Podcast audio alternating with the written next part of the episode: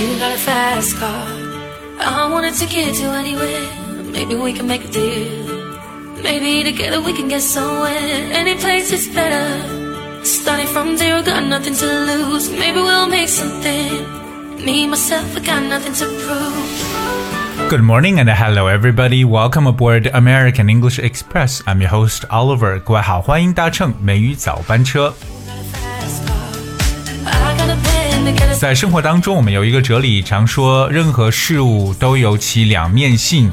那英文的表述呢，可以讲说，everything is double-sided, alright，或者也可以说 each coin has two sides，也就是我们所说的任何一个钱币呢，它都有两面。那么我们生活中的事情皆有两面性，当然就有利也有弊。所以呢，我们很多人都是在不断的权衡着很多事情的利弊。那么到底权衡利弊在英文中都有哪些不同的表述呢？今天美语早班车，Oliver 带着大家一起呢来了解一下。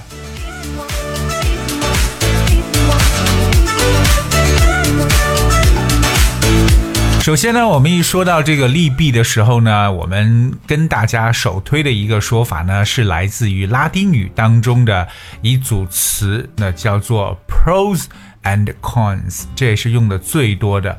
pros 就是 p r o s pros and cons。cons 就是 c o n s，哎这是第一组词 pros and cons。in this crazy 那么 pros and cons 实际上呢，就是对利弊一个最直接的一个描述了。比如说，我们权衡了利弊得失，那就是 we weighed up the pros and cons。 chance could come and I might 生活当中当然有很多事情都有利弊，譬如说，living with in-laws has its pros and cons， 就是跟自己的岳父母或者公公婆婆住在一起呢，是有利也有弊的。我们说到这个公婆呀或者岳父母呢，叫做 in-laws，就是介词 in 加上连字符加上法律 law 和 s，so living with in-laws has its pros and cons。比如说，自由职业人士有利有弊，freelancing has its pros and cons。freelancing 就是自由职业，这个 lancing 的拼写是 L A N C I N G。同样呢，在家上班有利有弊，working from home has its pros and cons。当然，我们中国也很多人讨论，哎，这个独生子女有利也有弊，being the only child has its pros and cons。所以给大家举了很多 pros and cons 的例子呢，是因为这是我们一旦说到利弊的时候呢，最直接能够表现出来的。当然了，我们还有其他的一些表述手法，比如说很多人还比较喜欢使用的，一说到利弊呢，就会说到 advantages and disadvantages，也就是我们所说的优势和弊端，advantages and disadvantages。full of good 比如说呢，关于城市生活和农村生活的利弊呢，大家的意见是有分歧的。Opinions are divided over the advantages and disadvantages of living in a country and living in a city. in your side So we talk about advantages and li- and disadvantages. 这个在很多写作的时候大家会用到的一组词。 I know 接下来可能要说的是优势和弊端的另外一种表述可以叫 upside 和 downside 这个非常的直接 upside up 就是向上的一面 upside and downside as perfection 比如说呢，对于很多英语专业毕业生的优势呢，就在于他们有着良好的英文沟通能力。可是，而他们的弊端，也就是劣势呢，在于他们可能通常缺乏业务的分析能力，或者说一些数学功底和其他专业知识了。So upside and downside. The upside of English majors is that they have good English communication skills. The downside is that they often lack business analytical skills, mathematical skills, and other specialized knowledge. So we talk about upside and downside，也来表示优势和弊端。 thing that's 而这个 downside 其实也是我们常说的另外一个词。如果单独说弊端的话，我相信很多人会想到一个词，就是啊，可能是缺点或缺陷，就是 shortcomings。 S h o r t c o m i n g 加上 s，shortcomings 就是我们所说的一个弊端，或者说一个弱点，相当于 weakness。说到优势和弊端呢，其实还有一组词，可能很多人不是特别的熟悉，或者说你对这组词里边的其中一个词熟悉，那这组词呢，就是我们说的这个 merits 和 demerits。OK，可能很多人认识的词是 merit，M E R I T，merit。Merit 的意思呢，就相当于说 benefit，相当于一些好处、一些益处，对不对？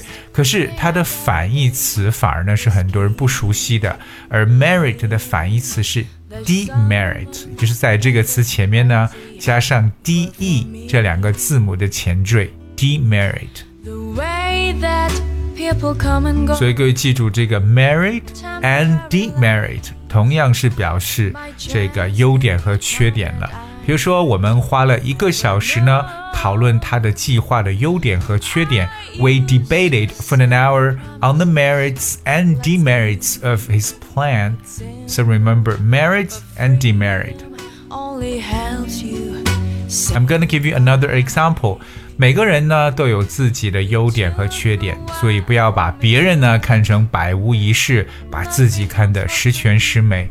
Everybody has his own merits and demerits.